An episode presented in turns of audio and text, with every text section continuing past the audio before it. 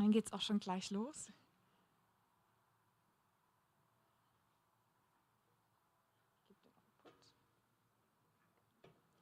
Und ich denke, du kannst dich am besten fast auch selber vorstellen und es uns alles nochmal erklären, was du machst und was du uns auch ähm, sagen willst. Aber ich segne dich nochmal und uns alle. Jesus, ich bete, dass du in alle Herzen, die jetzt offen sind, dass du das reinsprichst, was reingesprochen werden soll. Und ich bete, dass du Jürgen die Worte aufs Herz gibst und in seine Gedanken legst und aus seinem Mund rauskommen lässt, die für jetzt dran sind. Und ich bete, dass es Worte sind, die wie Samen tief in unser Herz reinfallen und die was aufwachsen lassen, was wichtig ist, dass es in unseren Herzen wächst und Bestand hat. Und danke, dass es allein durch dich geschieht. Amen. Ganz herzlichen Dank und Shalom und herzliche Grüße aus Jerusalem, aus Israel an euch alle an diesem ganz tollen Taufsonntag. Äh, mein Name ist Jürgen Bühler und ich bin wahrscheinlich eher bekannt als der Bruder von Gottfried Bühler, den ihr alle kennt aus Faszination Israel und den Fernsehprogrammen über Israel, die ihr hoffentlich jede Woche dreimal seht auf Bibel TV. Es lohnt sich, die immer wieder mal neu anzuschauen. Und äh, Gottfried und ich, wir haben beide das Vorrecht, dem Volk und Staat Israel zu dienen im Rahmen der internationalen christlichen Botschaft Jerusalem ähm, unsere Organisation, die einen ziemlich langen Namen hat, Internationale Christliche Botschaft ähm, Jerusalem, gibt es schon bereits seit über 40 Jahren in Israel. Und warum haben wir uns so einen ganz komischen Namen gegeben?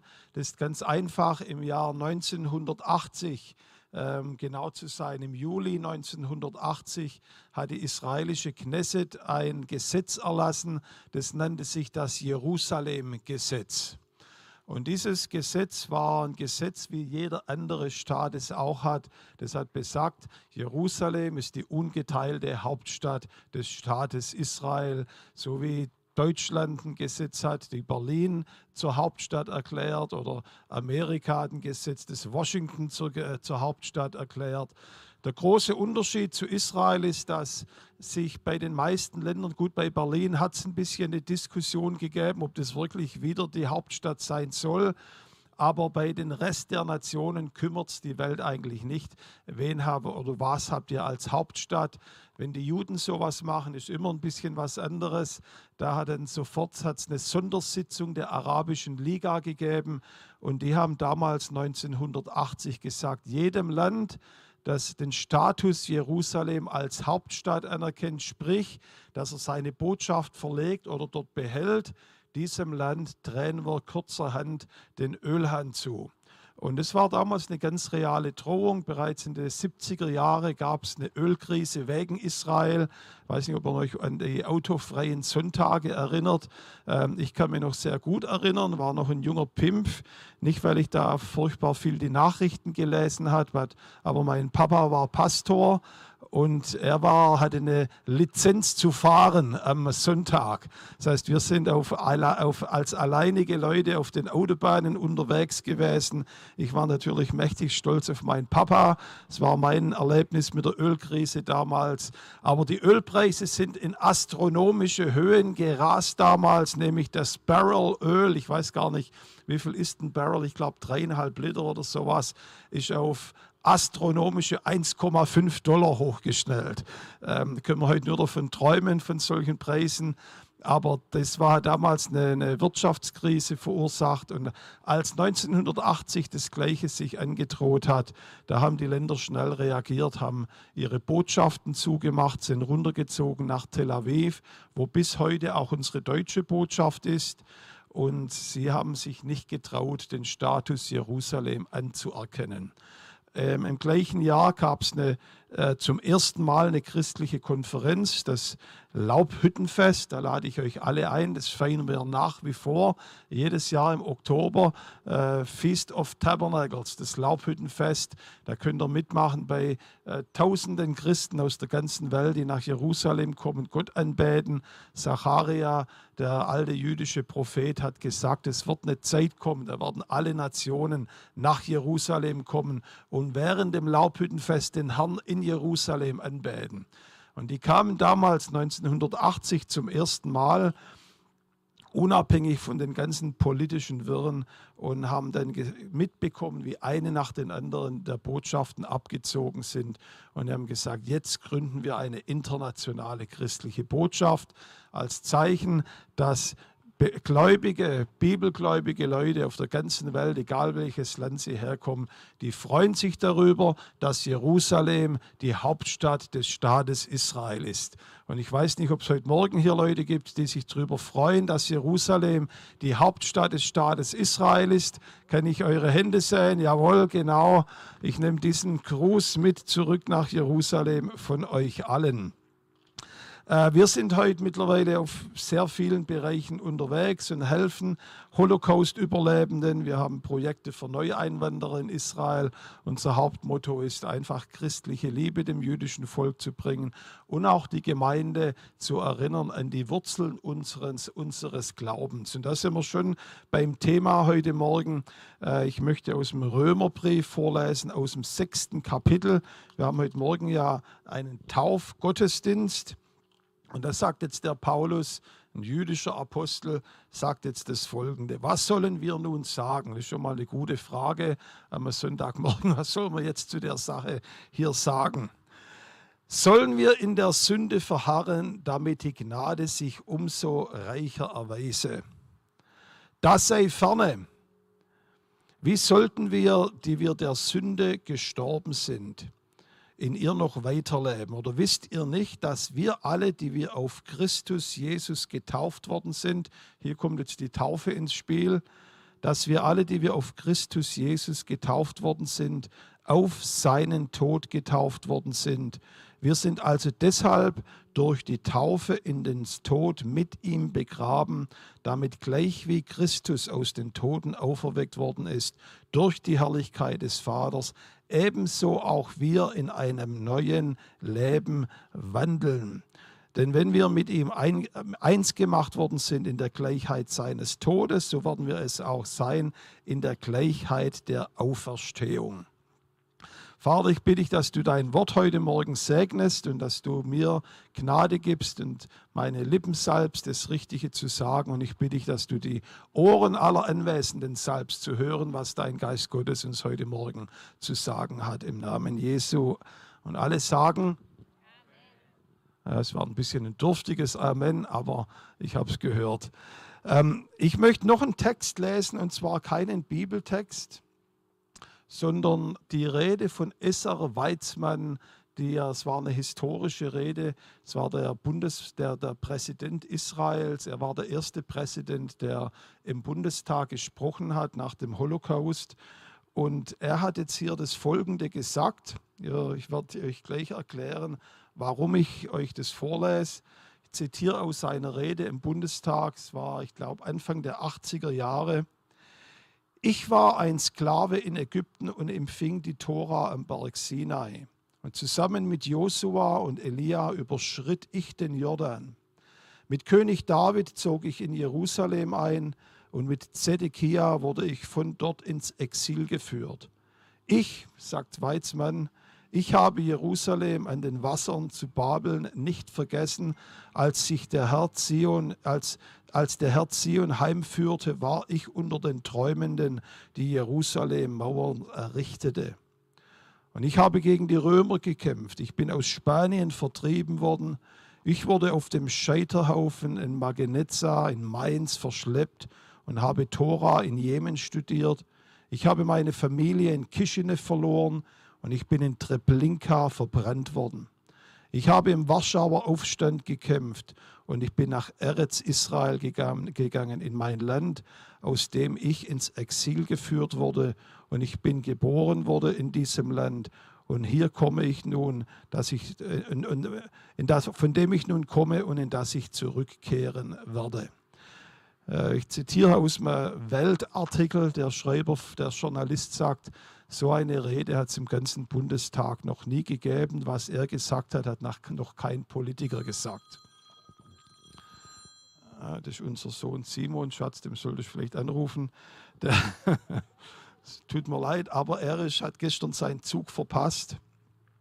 ist auf dem Weg zurück in die Heimat und er muss heute seinen Militärdienst wieder antreten, aber schafft es nicht, weil er gestern seinen äh, äh, Stuttgarter Flughafen, Stuttgarter Bahnhof sind alle Züge ausgefallen gestern Nachmittag. Aber das hier nur nebenbei. Die Rede, die Weizmann hier im Bundestag gehalten hat, drückt aus, was ein Stück weit das jüdische, die jüdische Seele ausmacht von einem durchschnittlichen Juden in Israel. Dieses Identifizieren mit der Geschichte Israel ist etwas, was jeder Jude am Pessachabend, am Erev Pessach, wenn das Pessachfest gefeiert wird, vollzieht, nämlich einer der ersten Sätze in der Pesach Haggadah, in der Ordnung, die vorgelesen wird von jedem Juden, der am Pesach-Tisch Tisch, Tisch sitzt, sagt, ich selber bin aus Ägypten ausgezogen. Das heißt, jeder Jude sagt, es ist nicht nur ein Teil von unserer Geschichte, sondern er identifiziert sich mit der Geschichte. Und nicht nur mit der Geschichte Ägyptens, sondern, wie wir es gelesen haben hier von Weizmann, alle Teile der Geschichte Israels identifizieren sie sich. Deswegen können wir nie erwarten, dass Juden einen Schlussstrich ziehen werden über unsere deutsche Vergangenheit weil sie sagen, das ist meine Geschichte. Ich bin damals in Auschwitz gewesen, ich war in Warschau. Das ist ein Teil von mir, von meiner Identität. Deswegen können wir keinen Schlussstrich ziehen. Aber was Esser Weizmann damals im Bundestag getan hat, das hat Paulus letztendlich hier gemacht mit der Gemeinde in Rom. Er hat die Gemeinde gefragt, ja, wie sieht es jetzt aus? Wir leben ja unter der Gnade, sollen wir jetzt, da wie die Gnade überströmend geworden ist, einfach so weiterleben, als ob es keine Tora und Gesetz gibt und einfach weiter sündigen. Und er benutzt hier ein sehr starkes Wort.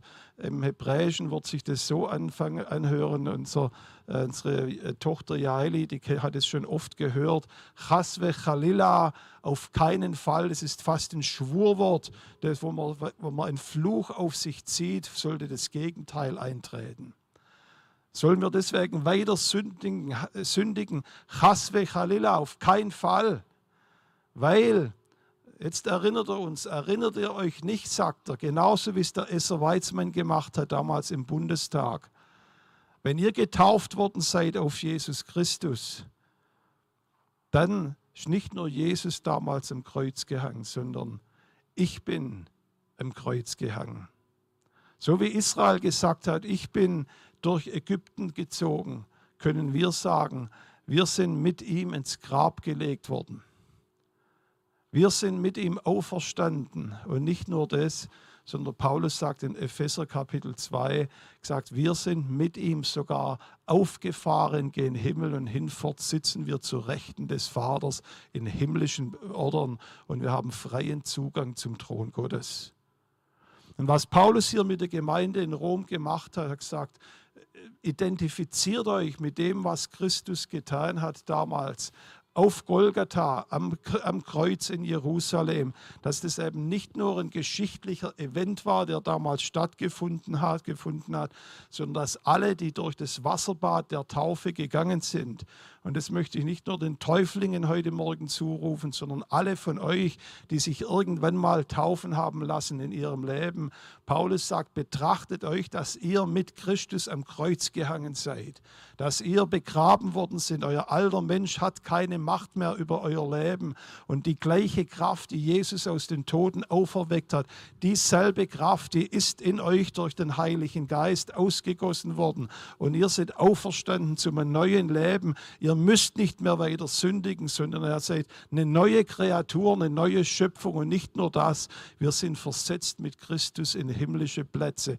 Und heute Morgen oder heute, heute an diesem schönen Sonntag, wo wir hier zusammen sind, sind wir eigentlich nicht in, in Lochau, heißt es, glaube ich, Löchau, sind wir eigentlich nicht in Löchau, sondern die Bibel sagt, wir sitzen eigentlich im himmlischen Jerusalem bei der Festversammlung der Heiligen und wir sind heute in Jerusalem zusammen mit einer riesigen Schar von Zeugen, die in diesem Gottesdienst teilnehmen und zuschauen, was heute im Taufbecken hier passiert.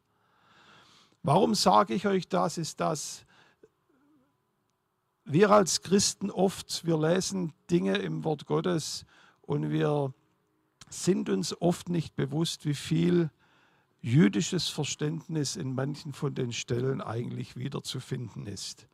Was Paulus hier mit der Gemeinde gemacht hat in Rom, war nicht ein neuer Ansatz, ein neuer theologischer Ansatz, sondern einfach das, was er schon immer geglaubt hat als Jude, einfach auf das Kreuz Jesu angewendet und gesagt, genauso wie ich damals aus Ägypten ausgezogen äh, bin, genauso bin ich als Christ mit Christus gekreuzigt bin ich durch das äh, Tal des Todes gegangen, auferstanden, habe deswegen Auferstehungshoffnung auch für die Zukunft und ich sitze mit Christus zu Rechten des Vaters. Und was ich euch heute Morgen als, und das war so vielleicht der erste Teil der Predigt, was ich euch als zweiten Teil dieser Predigt heute Morgen mitgeben möchte, ist, dass wir als Christen, wenn wir das Wort Gottes lesen, wenn wir unseren christlichen Glauben praktizieren jeden Tag, dass wir uns immer wieder fragen, Herr, was möchtest du durch dieses Wort uns sagen? Und gibt es da vielleicht noch ein bisschen mehr zu wissen, als wir das äh, vielleicht gesagt bekommen oder auch gehört haben in Theologiebüchern? Paulus schreibt hier in Römer Kapitel 11, und ich möchte hier lesen ab Vers äh, 13. Da sagt er, euch Heidenchristen sage ich, Gerade weil ich ein Heidenapostel bin, bringe ich meinen Dienst zur Ehre, wenn ich bemüht bin, ob ich vielleicht meinen Volksgenossen, meine Volksgenossen zum Nacheifern reizen kann und wenigstens einige von ihnen retten vermag. Denn wenn schon ihre Verwerfung die Versöhnung der Welt gebracht hat, was wird da ihre Annahme anders sein als Leben aus den Toden? Wenn aber die Erstlingsgabe heilig ist, so ist auch der gesamte Teig heilig. Und wenn die Wurzeln heilig sind, so sind es auch die Zweige.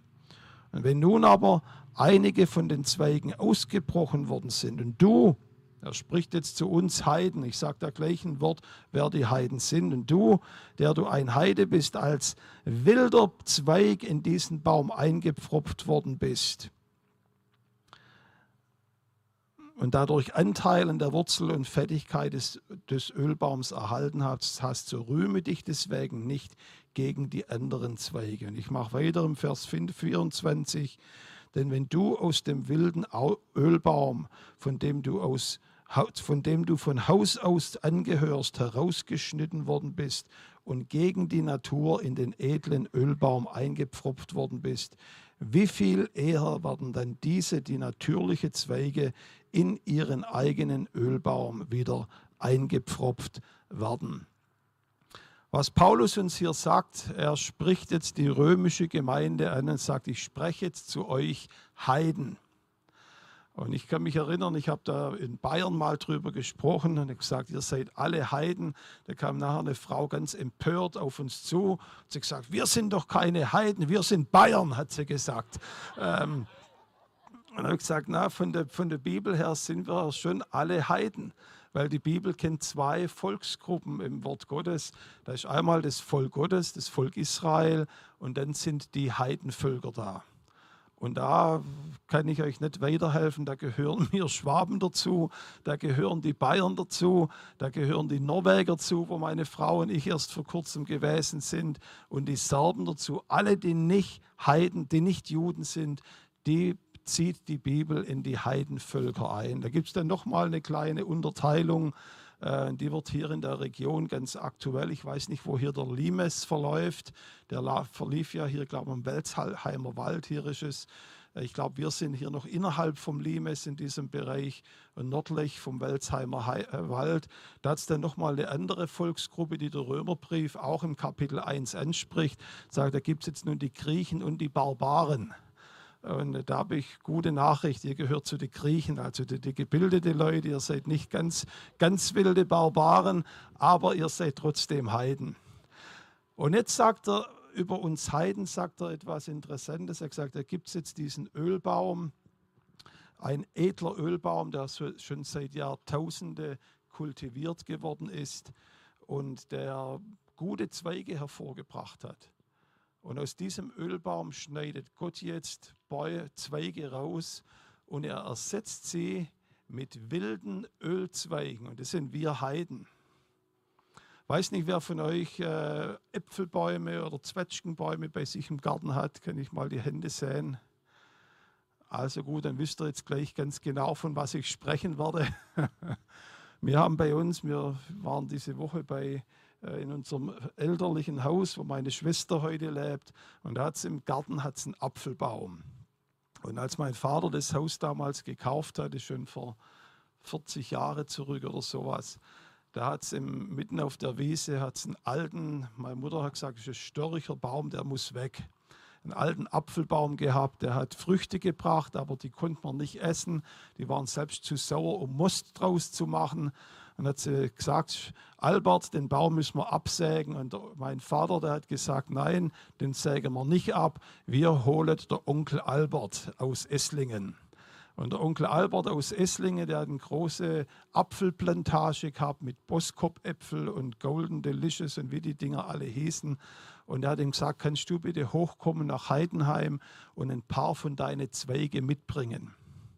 Und dann kam der Onkel Albert, ich kann mich noch erinnern, war ein kleiner Stöpke. Und ich werde nie vergessen, was der mit dem Baum gemacht hat. Er hat den radikal runtergeschnitten, ist nur noch ein, ein Ast übrig geblieben und hat dann aus seinem Kofferraum raus die Zweige gebracht von den Boskop oder Golden Delicious Äpfel, äh, die er mitgebracht hat aus Esslingen, hat sie eingepfropft in unseren alten störrigen Dinger im Garten. Das Wunder ist gewesen, dass nach zwei Jahren der Baum tatsächlich super Äpfel vorgebracht. Nun, was Gott hier sagt, was Gott mit diesem alten Baum macht, er sagt, ich mache genau das Gegenteil. Es war eigentlich ein guter Baum, sagt er. Edle Äste sind drauf gewesen. Sind zwar nicht immer so glaubensstark gewesen, wie sie sein sollten, aber Gott hat diese edle Äste abgeschnitten. Und dann hat er was gemacht, was kein Bau, Baumgärtner oder kein Botaniker machen würde. Er hat in diesen guten, alten, kultivierten Baum, hat er wilde Äste eingepfropft vom wilden Ölbaum. Und wilde Ölbäume, die gibt es heute noch im Nahen Osten. Das sind so wilde Sträucher, da wachsen so kleine olivenartige Dinger drauf, aber die sind ungenießbar. Man kann nicht mal Öl damit machen. Die nehmen der Platz weg. Im Englischen sagt man schon Waste of Time. Und Gott sagt, das sind wir als Heiden gewesen. Wenn er sagt, es ist ein bisschen hart, was du uns hier sagst, Jürgen, in Epheser Kapitel 2, Vers 11. Wenn ihr eure Bibel dabei habt, schlagt es gerne mit auf. In Epheser Kapitel 2, Vers 11, da schreibt der Paulus auch wieder eine heidnische Gemeinde. Deshalb erinnert euch, sagt er an die Gemeinde in Epheser. Und das sage ich euch hier als äh, Gemeinde in Löbach. Gell? Lö, Löbau, Löbau, erinnert euch. Ich hätte jetzt fast gesagt, ihr Barbaren, aber das seid ihr ja zum Glück nicht. Erinnert euch, dass ihr einstmal nach dem Fleisch Heiden wart und von dem Volk, das äußerlich am Leib, von dem Volk, der die äußerlich am Leib verzogene Beschneidung, seid ihr Unbeschnittene genannt worden. Unbeschnittene Heiden. Und jetzt hört zu, das war unser Zustand noch vor 2000 Jahren, dass ihr in jener Zeit ohne Christus wart, ausgeschlossen vom Bürgerrecht Israels, fremd von den Bündnissen der Verheißungen, ohne Hoffnung und ohne Gott. Paulus sagt es in die Gemeinde in Ephesus, er hat gesagt, vergesst es bitte nicht. Und ich habe das ganz schwere Gefühl, dass wir als heidnische Christen das allzu oft vergessen, wo wir eigentlich herkommen. Dass wir vergessen, dass eigentlich die Gnade Gottes uns als wilde Äste in diesen guten Ölbaum reingebracht haben. Paulus sagt der Gemeinde in Ephesus, vergesst es nicht. Und wenn er sagt, ja, aber das hört sich noch ein bisschen, schon ein bisschen schlimm an, wie er uns hier beschreibt, ähm, wenn er lässt in Kapitel 9 im Römerbrief, wie er jetzt das jüdische Volk bezeichnet, ist genau das Gegenteil sagt, ich werde am liebsten abgetrennt von meinem Volk und würde mich selber hingehen, um sie zu, zu retten. Sie sind dem Fleisch nach Israel, meine Verwandten, denen die Sohnschaft ist, die Herrlichkeit, die Bündnisse, die Gesetzgebung, der Gottesdienst, die Verheißung, aus denen die Väter sind und aus denen Christus dem Fleisch nach ist. Seht ihr als diese edle Ölbäume, Ölzweige und als diese wilden Ölzweige die Heiden. Und Paulus erinnert uns in diesem Gleichnis sowohl in Römer 11 als auch in Epheser 2, sagt, ich möchte, dass ihr das bitte nicht vergesst. Ich möchte, dass ihr euch daran erinnert, woher ihr kommt. Und sagt er, möchte ich euch, dass ihr euch daran erinnert, das haben wir gerade gelesen, dass nicht ihr tragt die Wurzel, sondern die Wurzel tragt ihr. Und dann hat er einen interessanten Satz gesagt in diesem äh, elften Kapitel, das ich euch gelesen habe, in Vers 16 oder Vers 14. Das sagt er, ich bringe jetzt meinen Dienst zu Ehren. Oder ich verherrliche meinen Dienst. Das, das griechische Wort Doxa steckt da drin. Doxologie, die Verherrlichung Gottes. Ich verherrliche meinen Dienst, kann man sagen. Ich weiß nicht, wer von euch ein größeres Maß an Herrlichkeit sich wünscht in unseren Gemeinden. Paulus sagt, es geht ganz einfach. Ich verherrliche meinen Dienst, dass ich mich meinen Glaubensbrüdern, den Juden, hinwende und dass ich versuche, sie zu segnen und sie zur Eifersucht zu reizen.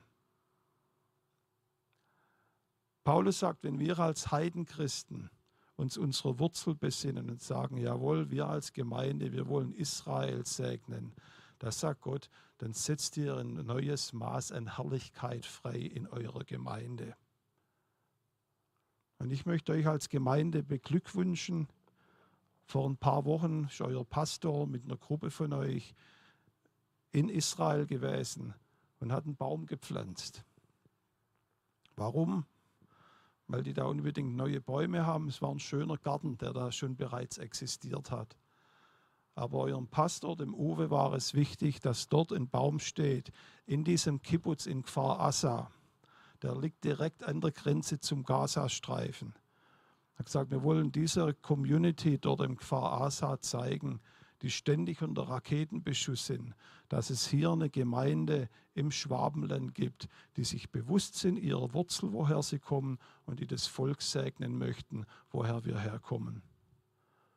Und ich möchte euch alle ermutigen heute, dass ihr euch überlegt, nicht nur, wo ihr herkommt, sondern dass ihr vielleicht euch auch überlegt in diesem Taufgottesdienst, dass er sagt, Herr, was können wir machen, um dieses Volk zurückzusegnen, das in so einer gewaltigen Weise uns gesegnet hat.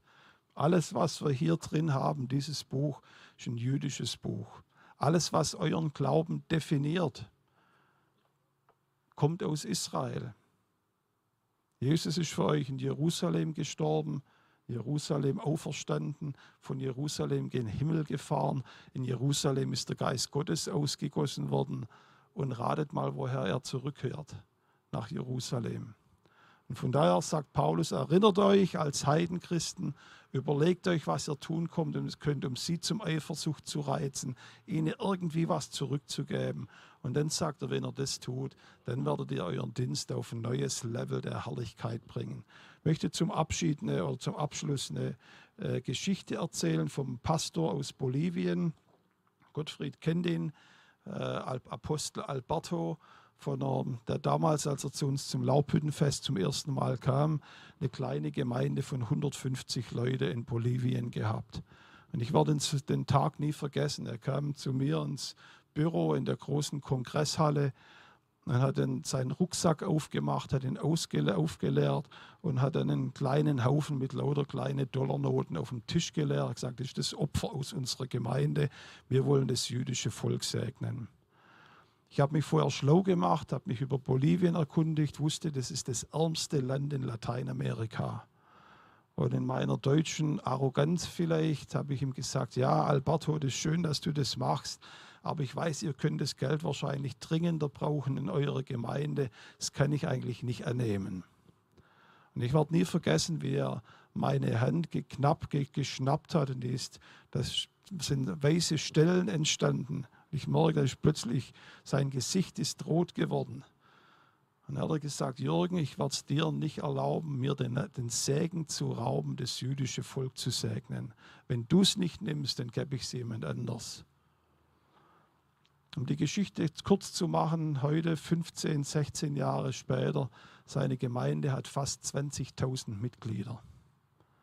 Aus seiner Gemeinde kommen einige der führenden Richter aus, aus Bolivien heraus, Abgeordnete aus dem Parlament, Geschäftsleute. Und wenn ihr ihn fragt, warum hat Gott eure Gemeinde gesegnet, dann muss er nicht lang überlegen. Er gibt euch eine Antwort. Er hat gesagt, Gott hat uns gesegnet, weil wir begonnen haben, damals Israel zu segnen.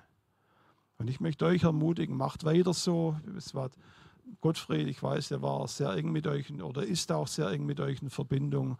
Äh, dieser Baum. Ich hoffe, dass es nur ein Anfang ist. Ich habe eine ermutigende Nachricht bekommen, die überlasse ich eurem, Pas eurem, eurem Pastor, dass er euch diese Nachricht euch weiterleitet. Aber ich möchte euch ermutigen, gerade an diesem Taufsonntag, dass er sagt, Herr, was können wir tun, um diesem Volk ein Segen zurück zu sein, das uns so viel gelehrt hat. Und erinnert euch daran, wenn man das Taufbecken nachher sieht, es erinnert uns, dass wir damals mit Christus am Kreuz gehangen sind, mit ihm auferstanden sind und mit ihm versetzt sind zu Rechten des Vaters. Vater, ich danke dir für diese großartige Gemeinde. Ich danke dir für das Herz für Israel, das hier äh, entsteht und bereits existiert.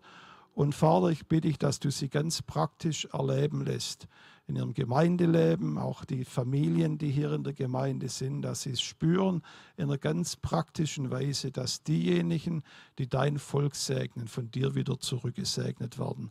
Ich bitte dich darum im Namen Jesu. Amen. Gottes Segen euch allen.